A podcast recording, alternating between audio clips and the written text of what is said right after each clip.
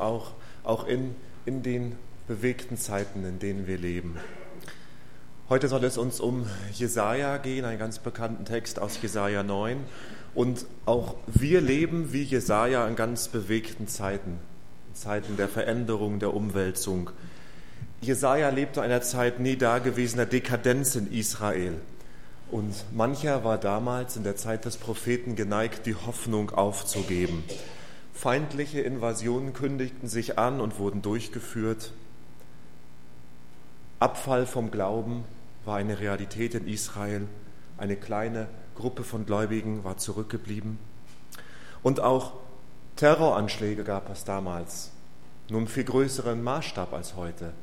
Was heute sich punktgenau an einem Ort wie Berlin in der letzten Woche ereignet hat, war damals in Galiläa, in Samaria, flächendeckend dort. Mancher stellt sich auch heute die Frage, werden wir für immer mit dem Terror leben müssen? Jesaja lebte vor 700, Jahr, 700 Jahre vor Christus, also vor ungefähr 3000 Jahren. Und doch kann Jesaja uns helfen, auch über unsere Zeit und vor allem auch über unsere Zukunft nachzudenken. Er warnte das Volk Israel vor den Gefahren des Unglaubens. Er warnte das Volk Israel vor der Gefahr des Stolzes. Er ermutigte sie, vertraut auf Gott in dieser Zeit. Er glaubte an den leidenden Knecht, der einmal alle Schuld auf sich nehmen würde. Er sehnte sich nach Gottes herrlichem Reich. Und dann bekam er ein ganz wunderbares Prophetenwort. Und um dieses Wort soll es heute gehen. Es war ein Trostwort, was von der Ankunft des Sohnes, des Erretters spricht. Ein Hoffnungswort neben manchen Gerichtsworten, die auch Jesaja hatte. Schlag doch mit mir auf Jesaja Kapitel 9. Wir wollen die Verse 1 bis 7 lesen. Es heißt dort, das ist gewissermaßen die Überschrift, der erste Vers, doch bleibt nicht im Dunkel das Land, das bedrängt ist. Ausrufezeichen. Wie er in der ersten Zeit das Land Sebulon und das Land Naphtali gering verachtet machte, so wird er in der letzten Zeit den Weg am See zu Ehren bringen, jenseits des Jordan, das Gebiet der Heiden. Das Volk, das in der Finsternis wandelt, hat ein großes Licht gesehen.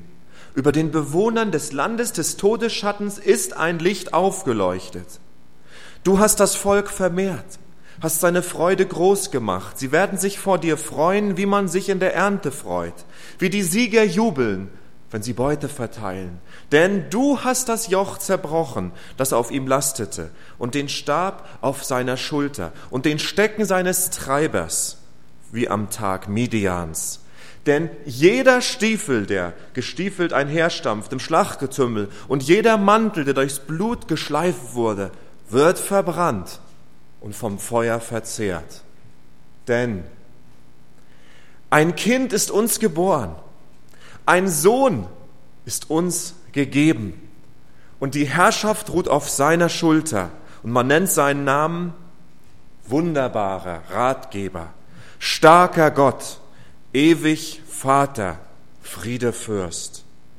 Die Vermehrung der Herrschaft und der Friede werden kein Ende haben auf dem Thron Davids und über seinem Königreich dass er es gründe und festige mit Recht und Gerechtigkeit von nun an bis in Ewigkeit.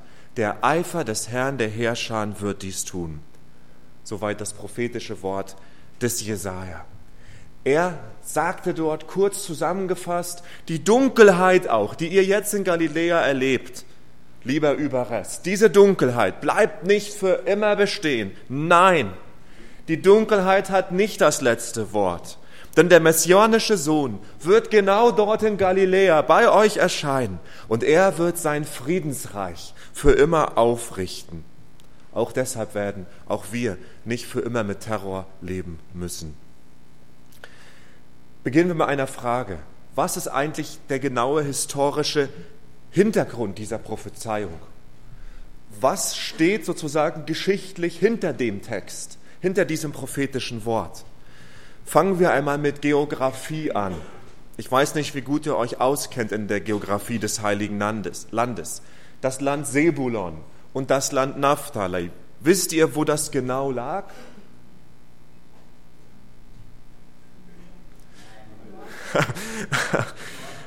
genau, im Norden. Beide liegen in Israel, im Land, alten Land Israel, im Nordisrael. Naphtali war das Land ähm, im Nordwesten des Sees Genezareth.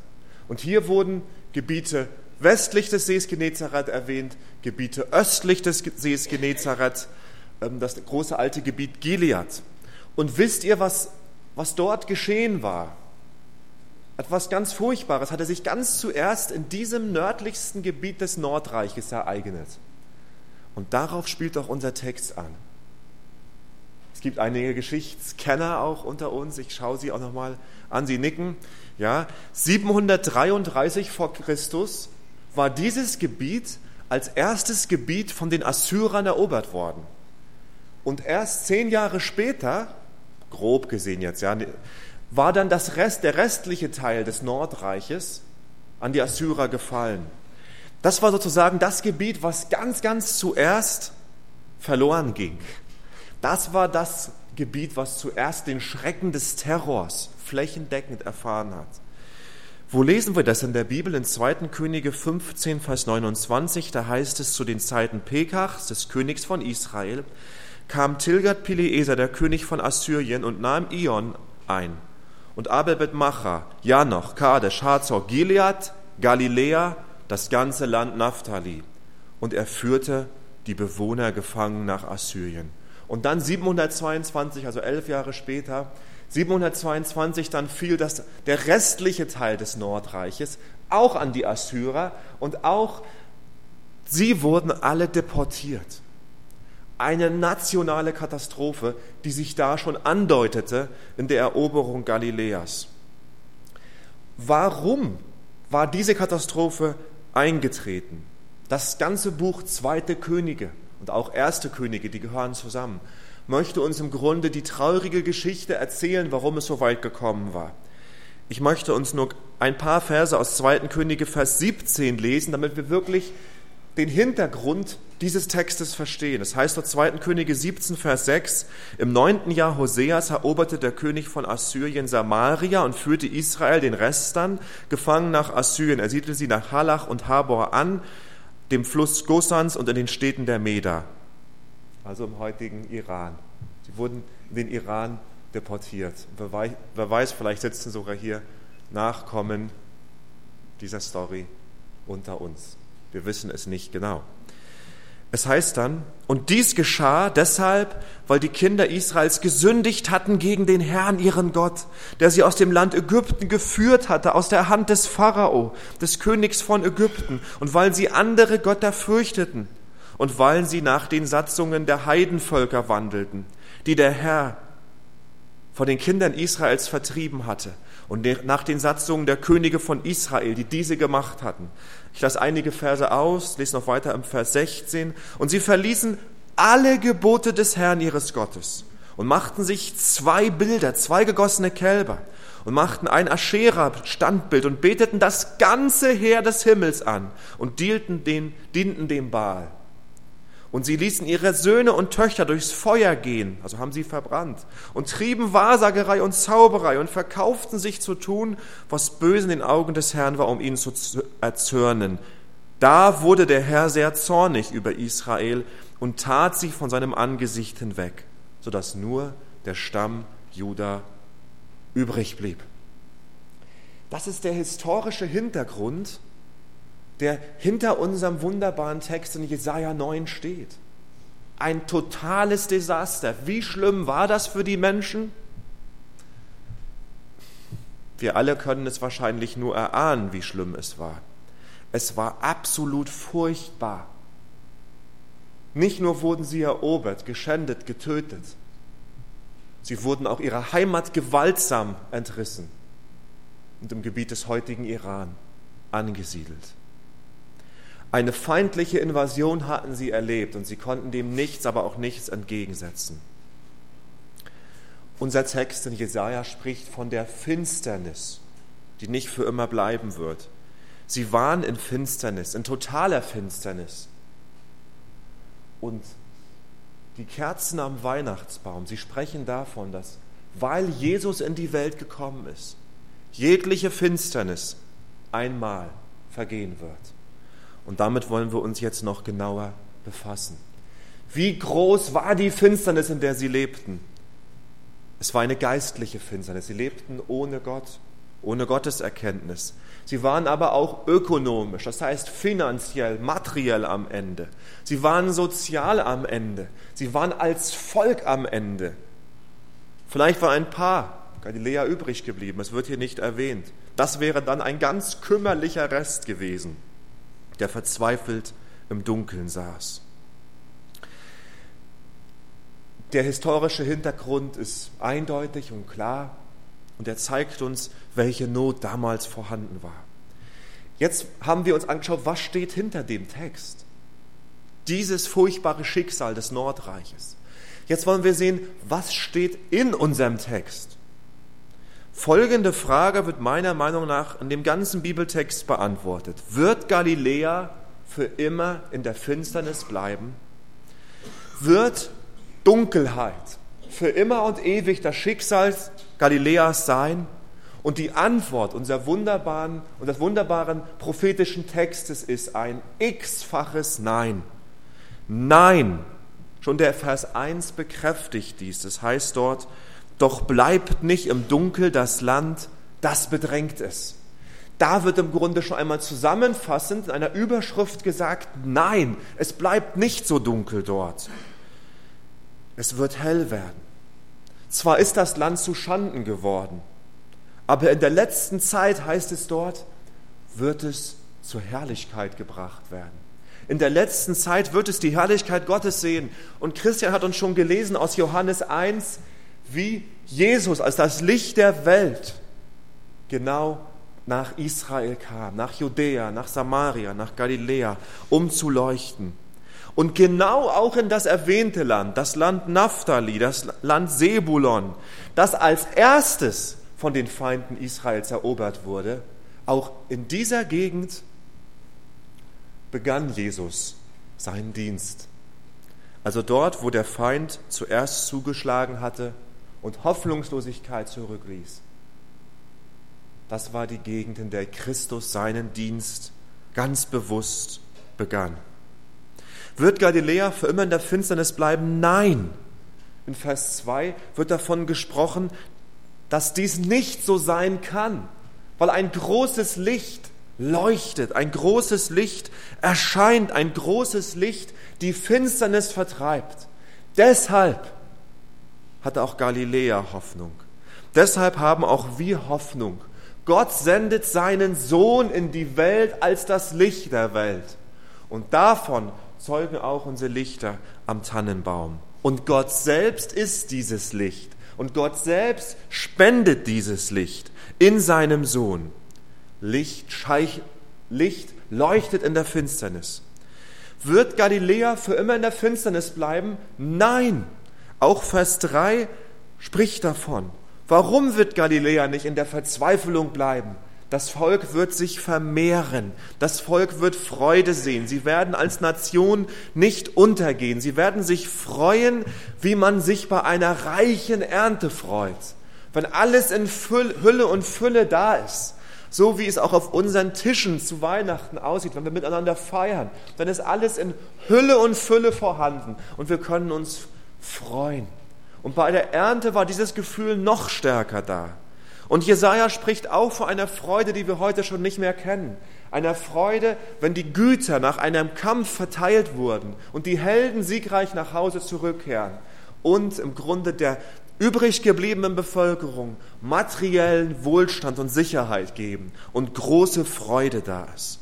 Wird Galiläa für immer in der Finsternis bleiben? Nein, sagt auch unser Vers 4.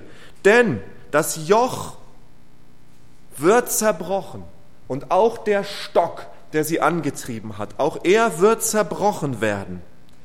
Das Volk, dem sie dienen mussten, diesem Volk werden sie nicht mehr dienen müssen. Jesaja spricht davon, dass ein so wunderbarer Sieg einsetzen wird, wie damals bei Gideon in Midian, wo er mit, 400, mit 300 Mann, mit 300 Mann eine große Schar an die Flucht schlug. Gibt es Hoffnung für Galiläa? Gibt es Hoffnung für uns? Ja. Er wird Stab, den Stab der Knechtschaft zerbrechen.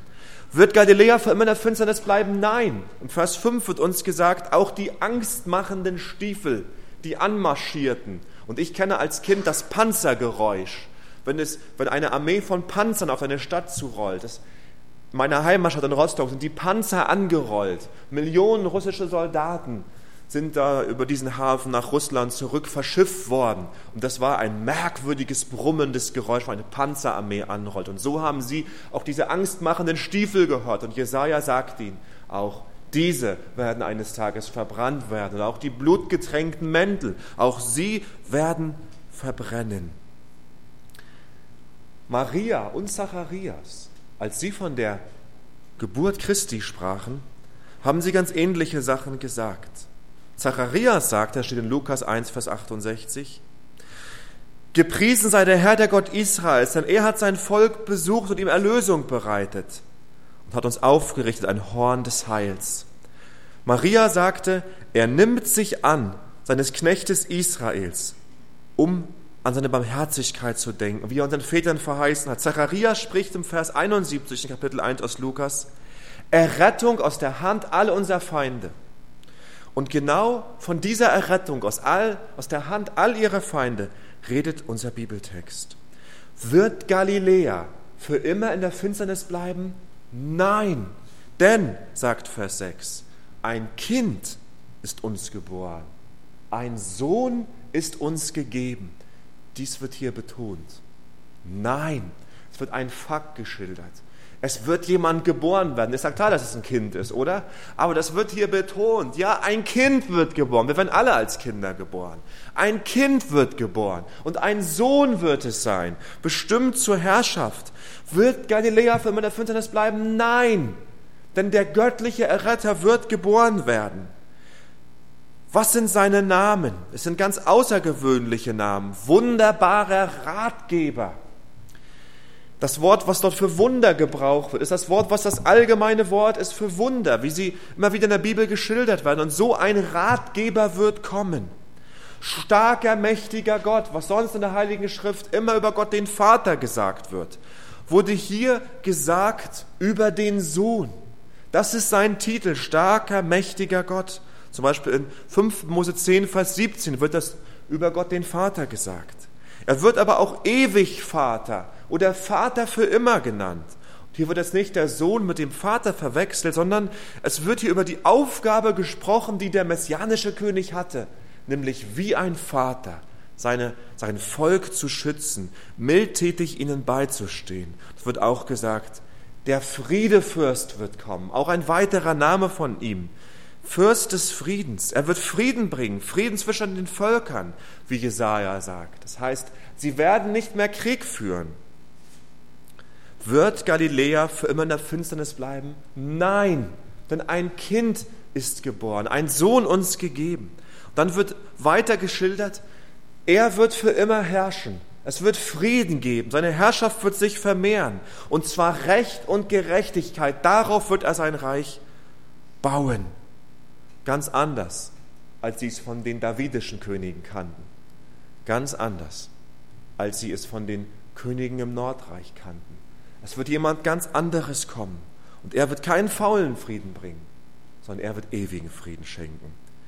Wird Galiläa für immer in der Finsternis bleiben? Nein, denn ein ganz außergewöhnlicher, menschlicher, göttlicher König wird erscheinen.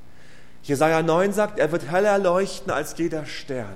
Er wird mehr Licht und Liebe uns geben als jeder andere. Und er wird göttliche Weisheit und göttliche Macht, Mildtätigkeit wie ein Vater verbinden mit Barmherzigkeit und Liebe. Dieser Mensch ist König, dieser Mensch ist Gott. Soweit die Prophezeiung des Jesaja. Wir haben uns jetzt einmal gefragt, was stand hinter diesem Text? Die furchtbare Realität der Verbannung nördlichsten Teil des Nordreiches. Wir sind einmal durch den Text gegangen. Was sehen wir dort? Wir sehen eine Verheißung auf einen wunderbaren Friedenskönig, ein wunderbares Friedensreich. Jetzt wollen wir uns fragen, wie verstehen wir eigentlich jetzt diesen Text heute im Jahr 2016? Nicht messianische Juden glauben, nicht messianische Juden, sie haben den Messias noch nicht erkannt, sie wissen nicht, dass Jesus dieser Messias ist. Sie glauben, dass in diesem Text sich alles noch auf die Zukunft bezieht. Sie glauben, dass alles, was in diesem Text gesagt wird, sich noch in der Zukunft ereignen wird. Das glauben sie, weil sie eben in Jesus von Nazareth, weil sie in Jesus von Nazareth nicht den Gottessohn, den Messias, den verheißenen Erretter erkennen. Messianische Juden und Heiden, messianische Heiden sind auch wir, Heiden, die den Messias kennen. Wir wissen, dass sich einiges aus diesem Text schon erfüllt hat und einiges noch erfüllen wird. Wer ist die Person, von dem in diesem Text gesprochen wird? Wir haben seinen Namen noch nicht erwähnt. Er ist gekommen. Er wird genannt Jesus. In der Weihnachtsgeschichte wird uns berichtet, warum ihm dieser Name gegeben wird. Wie Josuas, das heißt Retter der das Volk errettet, der das Volk erlöst. Jesus, der Sohn der Maria, von dem wir gesungen haben, er ist, der, er ist dieser Sohn, dieser göttlich menschliche König. Er ist Gott und Mensch zugleich. Er ist derjenige, von dessen Geburt in Jesaja 9 gesprochen wird. Zur Weihnachtszeit feiern wir dass er auf die Erde gekommen ist. Und Jesaja 9 ist eine Jahrtausend, eine jahrtausendalte Verheißung, eine Prophezeiung, die auf dieses Kommen, die auf Jesu Kommen hinweist. Und auch allen messianischen Juden können wir anhand von Jesaja 9 einige Hinweise geben. Wir können sie nicht vollends überzeugen, aber wir können ihnen sagen: Schau, was wird hier über den Messias gesagt? Schaut euch die Titel an. Ewiger Gott, e-, ewig Vater, starker Gott, wunderbarer Ratgeber. Könnt ihr verstehen, können wir Sie fragen, dass wir erkannt haben, dass genau Jesus dieser Sohn Gottes ist, dass er mehr ist als nur ein Mensch? Matthäus, er gab uns das erste Evangelium. Er war ein Jude, er war ein Apostel. Er weist uns und alle mit ihm darauf hin, dass sich genau dies, diese Freude für das Land Sebel und Naphtali, dass sich das schon im Dienst Jesu erfüllt hatte. Matthäus 4 heißt es im Vers 13, und er, er, Jesus, verließ Nazareth, kam und wohnte in Kapernaum, das am See liegt, in dem Gebiet von Sebulon und Naphtali, damit erfüllt würde, was durch den Propheten Jesaja geredet worden ist. Der, sah, der sagt, Land Sebulon und Land Naphtali gegen den See hin, jenseits des Jordan, Galiläa der Völker. Das Volk, das in Finsternis saß, hat ein großes Licht gesehen. Und denen, die im Land und Schatten des Todes saßen, ist Licht aufgegangen. Von da an begann Jesus zu predigen und zu sagen, tut Buße, denn das Reich der Himmel ist nahe geworden. Matthäus möchte uns sagen, und sein Evangelium richtet sich ganz besonders auch an Menschen, die auf das Alte Testament bauen, die auf das Alte Testament schauen. Und er sagt ihnen, in Jesu Dienst in Galiläa hat sich dieses Wort schon erfüllt. Er sagt uns, Suchst du den Sohn Gottes? Suchst du Kontakt zu dem, der die, auf diese Welt gekommen ist, um uns zu erlösen? Suchst du, suchst du den, der dir Frieden, Freude, Liebe, Vergebung, ewiges Leben, Kindschaft und Gnade geben kann? Komm zu Jesus. Komm zu Jesus. Er ist der Christus. Er ist der, Matthä er ist der Messias. Das sagt uns Matthäus. Schon 2000 Jahre sind seit seinem ersten Kommen ungefähr vergangen. Bisher ist Jesus noch nicht mit den Wolken des Himmels erschienen. Und wir verstehen, dass sich noch nicht alles von seinem Friedensreich schon erfüllt hat.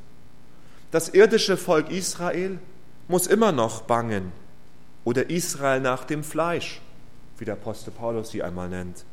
Sie müssen sich immer noch fürchten und leben immer noch in Unsicherheit. Das sichtbare Friedensreich des Messias ist für sie noch nicht angebrochen. Und auch an anderen Stellen der Erde steht mir und wahrscheinlich auch euch, dass nur wenn ich einmal die Zeitung aufschlage oder auf Facebook gehe oder zu Twitter gehe, eine Nachrichtensendung mir anhöre, nichts steht mir so klar vor Augen wie dies. Nein, das sichtbare Reich Christi, von dem unser Text hier auch spricht, ist noch nicht gekommen. Selbstverständlich, selbstverständlich ist Jesus schon heute der Friedefürst, ist ja auch schon heute der König, der zur Rechten des Vaters regiert. Aber unsere Augen können ihn eben noch nicht dort sehen. Aber wir wissen, er regiert schon. Und wir haben auch schon seinen Frieden empfangen. Wir sind gewissermaßen, wenn man es so sagen möchte, eine Vorhut des ewigen Friedensreiches Christi. Wir sind eine Kolonie, die er gepflanzt hat in diese Zeit vor der Zeit. Das ist genau das, was auch Paulus uns immer wieder erklärt. Wir sind zwischen den Zeiten. Und wir, wir erleben schon Christi Frieden. Unter uns werden schon längst Schwerter zu Flugscharen geschmiedet. Unter uns findet Versöhnung statt. Und genau das ist Christi Plan für diese Zeit, dass wir ein Hinweisschild sein dürfen auf den Friedenskönig, auf den Frieden, auf den Messias. Und wir dürfen den Menschen um uns herum schon sagen, wir müssen sie nicht nur auf das Jenseits vertrösten. Wir sollen sie einladen, den Frieden Jesu heute, hier und jetzt zu erfahren. Aber wir dürfen ihnen auch sagen, wir wissen darum, dass einmal eines Tages alle politischen, sozialen, ökonomischen und sonstigen Probleme dieser Erde von Jesus Christus gelöst werden. In der Gemeinde sind wir alle eine Kolonie des Himmels, ein Ort himmlischen Friedens, wie dort in Peking, dieser Platz des himmlischen Friedens, wonach sich China sehnt. Wir dürfen auch unseren chinesischen Freunden sagen, dieser himmlische Frieden ist schon heute im Verborgenen in der Gemeinde Jesu Christi greifbar. Und es ist unsere Berufung. Es ist unsere Aufgabe. Es ist unser Geschenk, dieses Geschenk wirklich anzunehmen, diesen Frieden anzunehmen und auch diesen Frieden weiterzugeben. Aber wir vertrösten niemand einfach nur in eine unbestimmte Innerlichkeit. In der Bibel wird immer betont, dass auch die Art und Weise, wie wir eine Kolonie des Himmels schon jetzt sind, dass natürlich sich der Friede, den wir im Herzen haben, auch hier und da schon jetzt äußerlich zeigt und man das schon mit seinen Augen wahrnehmen kann. Und Jesus ermutigt uns, das nimmt zu, das heißt wachsen im Glauben. Und somit sind wir, du und ich, die wir an Jesus glauben, sind ein Wegweiser für die Völker und auch für sein Volk Israel. Ein Wegweiser hin zu dem, der auch einmal global diesen Frieden schaffen wird. Es wird einmal Frieden auf der Erde geben, vollständig und umfassend. Das ist kein frommer Wunschtraum, sondern das ist einfach die Lehre des Wortes Gottes. Und das ist das, was uns Jesaja mitgibt. Dieser Friede wird umfassend sein. Warum verstehen wir diesen Bibeltext so und nicht wie messianische Juden? Weil wir mit Gott Schritt halten wollen. Weil Gott eben gehandelt hat. Gott ist eben gekommen. Jesaja selbst er konnte noch nicht ahnen, dass zwischen dem, dass von dem, wovon der Text spricht, der Geburt Jesu und auch wirklich dem weltweit sichtbaren Friedensreich, dass dazwischen eine Zeit liegen würde.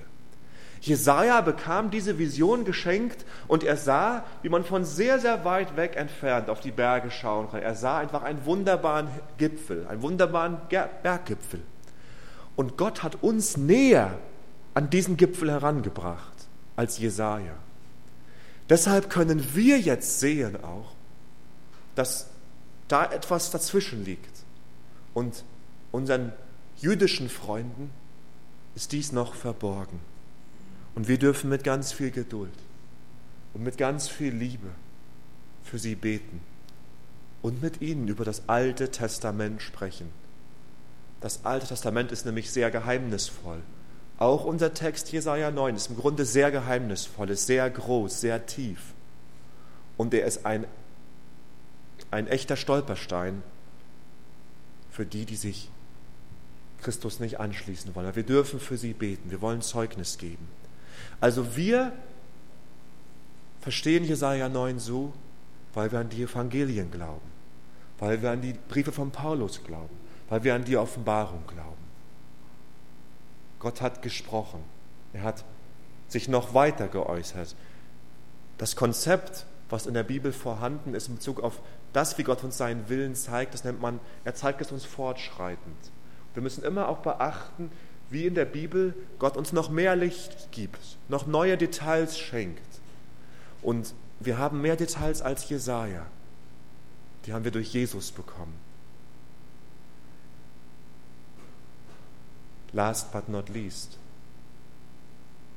Was schenkt Jesaja 9 dir? Was schenkt Jesaja 9 mir? Was schenkt Jesaja 9 uns als Gemeinde? Was schenkt dieser Text unserer Welt schon heute? Ich möchte es in einem Wort sagen. Hoffnung. Hoffnung. Jesaja 9 macht uns Hoffnung. Begründete, well, begründete Hoffnung. Ich wollte schon fast auf Englisch sagen. Gut begründete Hoffnung. Wir dürfen froh in die Zukunft schauen, egal was da kommen mag. Denn nicht nur in Galiläa muss die Finsternis weichen, ist sie schon gewichen. Die Propheten, Zacharia, Maleachi, Hesekiel und alle anderen haben immer wieder betont, auf der ganzen Erde wird es auch so hell werden wie in Galiläa. Wir dürfen hoffnungsvoll in die Zukunft blicken, egal wie schlimm es aussieht. Und das sage ich nicht als jemand, der keine Probleme und Schwierigkeiten kennt, als jemand, der keine Finsternis kennt. Das ist nicht meine Hoffnung, dass ich einfach weniger erlebe als ihr, dass ich einfach weniger Probleme habe, dass ich einfach besser drauf bin. Ich bin nicht besser drauf als ihr. Ich bin ganz genauso wie ihr. Woher kommt meine Hoffnung? Woher kommt unsere Hoffnung? Sie kommt von ihm. Sie kommt von außerhalb von mir. Sie kommt auch von außerhalb von dir. Sie kommt eben von Jesus her und von dem, was wir wissen, was er bei seinem ersten Kommen bewirkt hat, was er auch bei seinem zweiten Kommen bewirken wird. Die Dunkelheit muss weichen. Das Licht Gottes scheint jetzt schon. Es wird aber noch viel heller leuchten. So gewiss, wie er vor 2000 Jahren kam, so gewiss wird er auch wiederkommen, unabhängig von deiner persönlichen Situation, unabhängig davon, wie schlimm auch immer es in der Welt zugeht, unabhängig von aller Verzweiflung, von aller Not, von aller Traurigkeit. Was gibt mir dieser Text? Ich darf etwas wissen, etwas verstehen. Ich darf die Nachrichten anders wahrnehmen. Ich darf andere Sachen von mir geben. Ich darf andere Sachen schreiben. Ich darf sagen, letztendlich wird im letzten Winkel dieser Erde doch Christi Licht leuchten und scheinen. So gewiss, wer vor 2000 Jahren kam. So gewiss darf ich auch wissen, wird er wiederkommen. Terror, Elend, Vertreibung und Not hat nicht das letzte Wort. Nein, alles, eines Tages wird dies von der Erde verschwunden sein. Müssen wir mit Terror leben? Ich hoffe nein, aber ich weiß es nicht genau. Kurzfristig? Langfristig keinesfalls. Langfristig keinesfalls. Und das sollte unsere Zukunftsperspektive bestimmen. Jesus Christus selbst nimmt dies in seine Hand. Wir dürfen, ich darf Du darfst, wir dürfen hoffnungsvoll und froh in die Zukunft blicken. Wenn wir das tun, dann machen wir das, was auch die ersten Christen taten, als sie in der Arena starben und viele Heiden nicht bekehrt wurden durch ihre Worte. Aber sie haben gesehen, wie sie gelebt haben.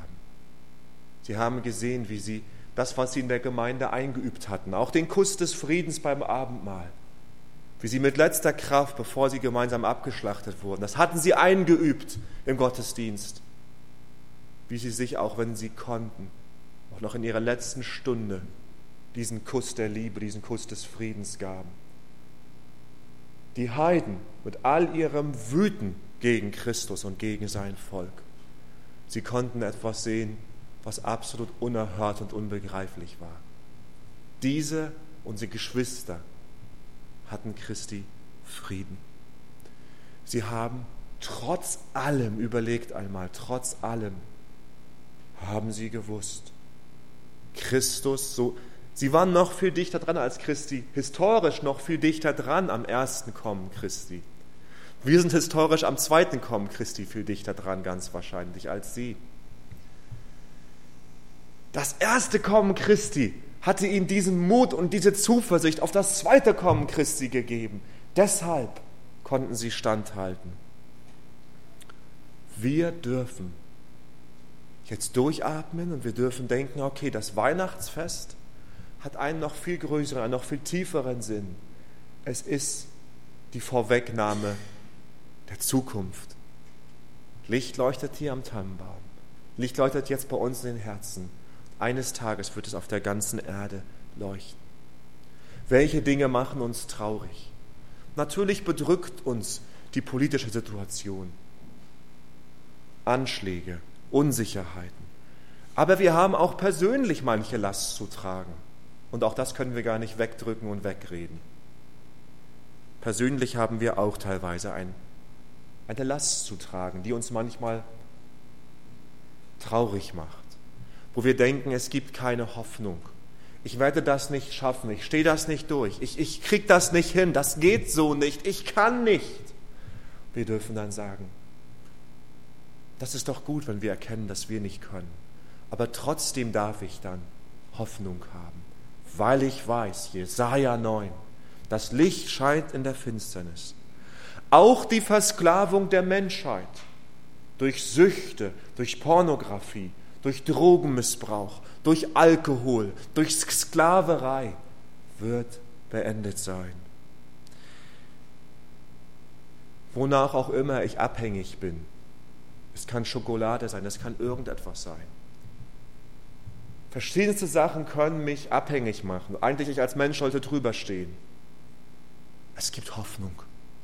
Jesus, Jesus kommt wieder. Und Jesus ist schon gekommen. Ich darf hoffnungsvoll mit meiner Sucht umgehen. Was tue ich dann, wenn ich hoffnungsvoll mit meiner Sucht umgehe? Im Wissen, dass so gewiss wie Jesus damals kam, so gewiss er auch kommen wird, so real ist er also, komme ich zu ihm. Ja, es gibt noch manches Gift, was sich unter uns auch ausbreitet, manche Sünde der Gesellschaft, manche Schwierigkeiten, manche mangelnde Gotteserkenntnis, die sich noch breit macht. Inmitten dessen, inmitten dessen dürfen wir sagen, wir glauben an den, der dir heute schon Frieden und Befreiung schenken kann. Wir haben es selbst erlebt und selbst erfahren. Freuen wir uns auf unser Tauffest im März freuen wir uns auf die Zeugnisse, die wir hören werden von den Geschwistern. Dort werden wir zum Greifen nahes hören, wie Jesus heute wirkt.